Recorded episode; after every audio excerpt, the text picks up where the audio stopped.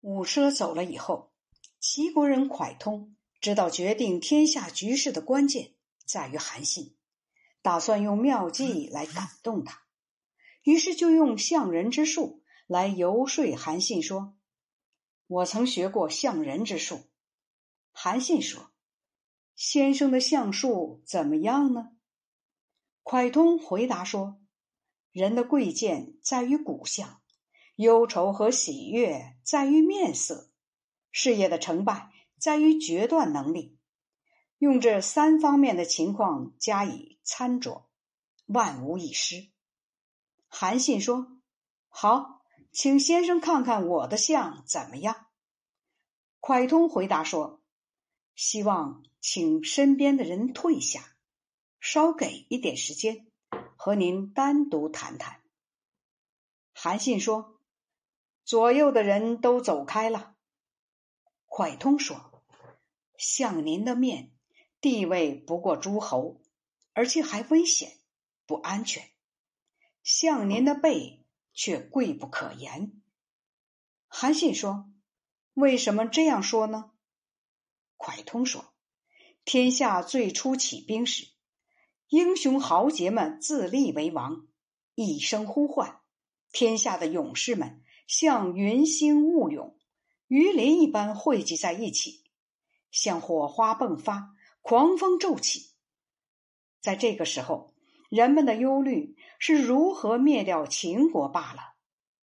现在楚汉纷争，使天下无罪的百姓肝胆涂地，父子老小暴尸荒野，不可胜数。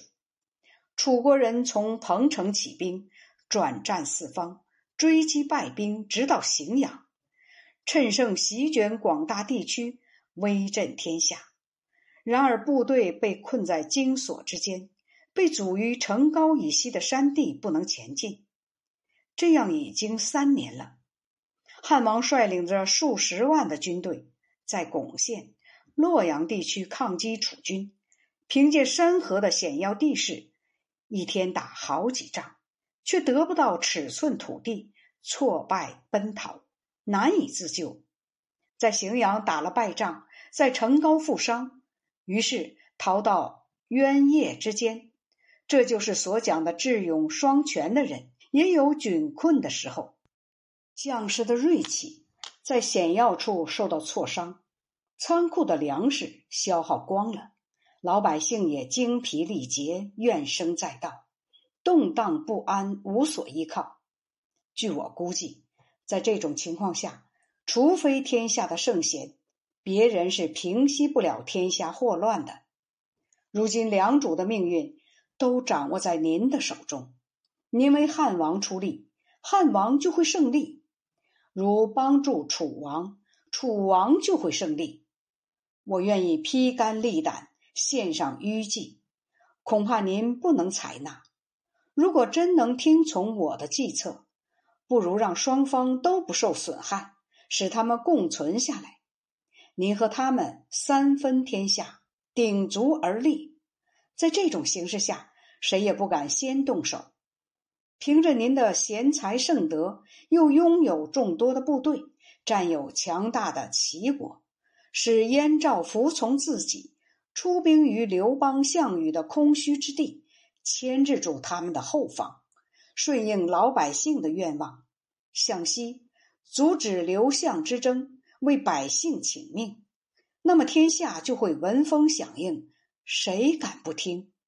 然后分割大国，削弱强国，封立诸侯，各诸侯分土立国后，天下就会归服听命，而感恩于齐国。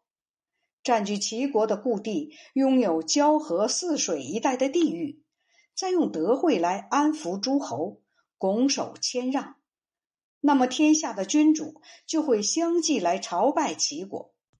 我听说，天赐给的不接受，反而遭到了祸患；时机来了不去行动，反而遭受灾祸。希望你深思熟虑。韩信说。汉王待我十分优厚，把他的车子给我坐，把他的衣服给我穿，把他的饭食给我吃。我听说乘别人车子的人要为主人分担祸患，穿别人衣服的人要为主人分担忧愁，吃别人饭食的人要为主人的事业笑死。我怎么能够唯利是图而背弃恩义呢？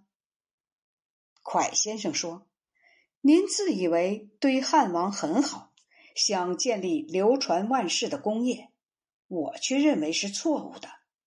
当初常山王、成安君还是百姓的时候，互相结为生死之交；后来因为张衍、陈泽的事情发生争执，两人结下怨仇。”常山王背叛了项王，提着项英的头逃跑，投降了汉王。汉王借给他军队，引兵东进，在支水的南面杀死了成安君，头和脚分了家，终于被天下人所耻笑。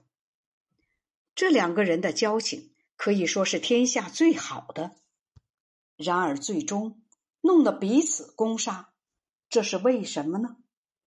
祸患就产生在贪得无厌，而人心又变幻莫测。现在您打算以忠信与汉王交往，但你们的交情一定不会比常山王、成安君二人更巩固，而你们之间所发生的事情却比张衍、陈泽更严重。所以，我认为您过分相信不会危害自己也是错误的。大夫种范蠡保存了即将灭亡的越国，使越王勾践称霸诸侯。结果功成名利以后，一个被杀，另一个不得已而逃亡。这就是野兽打尽了，猎狗也就烹杀了。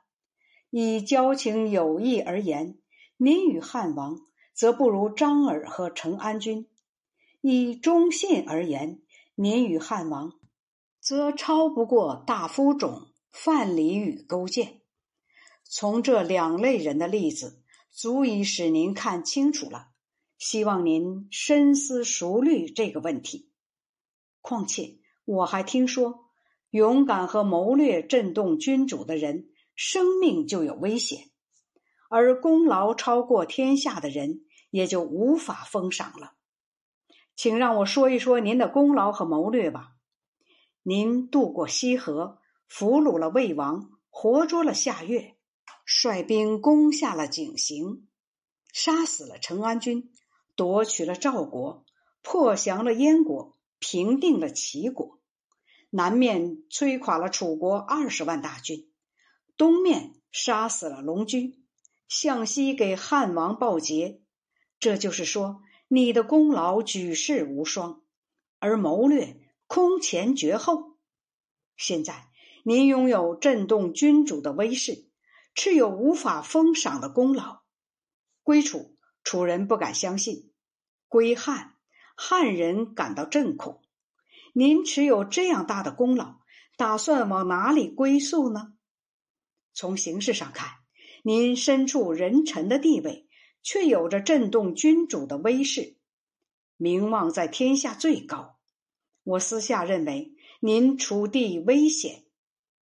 韩信辞谢说：“先生，请不要说了，我将考虑你的意见。”过了几天以后，蒯通又劝韩信说：“能够听取意见是事情成功的征兆，能反复考虑是事情成功的关键。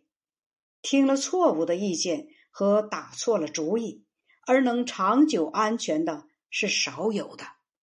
听取别人意见，如果错听的次数不超过一两次，那么别人就不可能用花言巧语来迷惑他。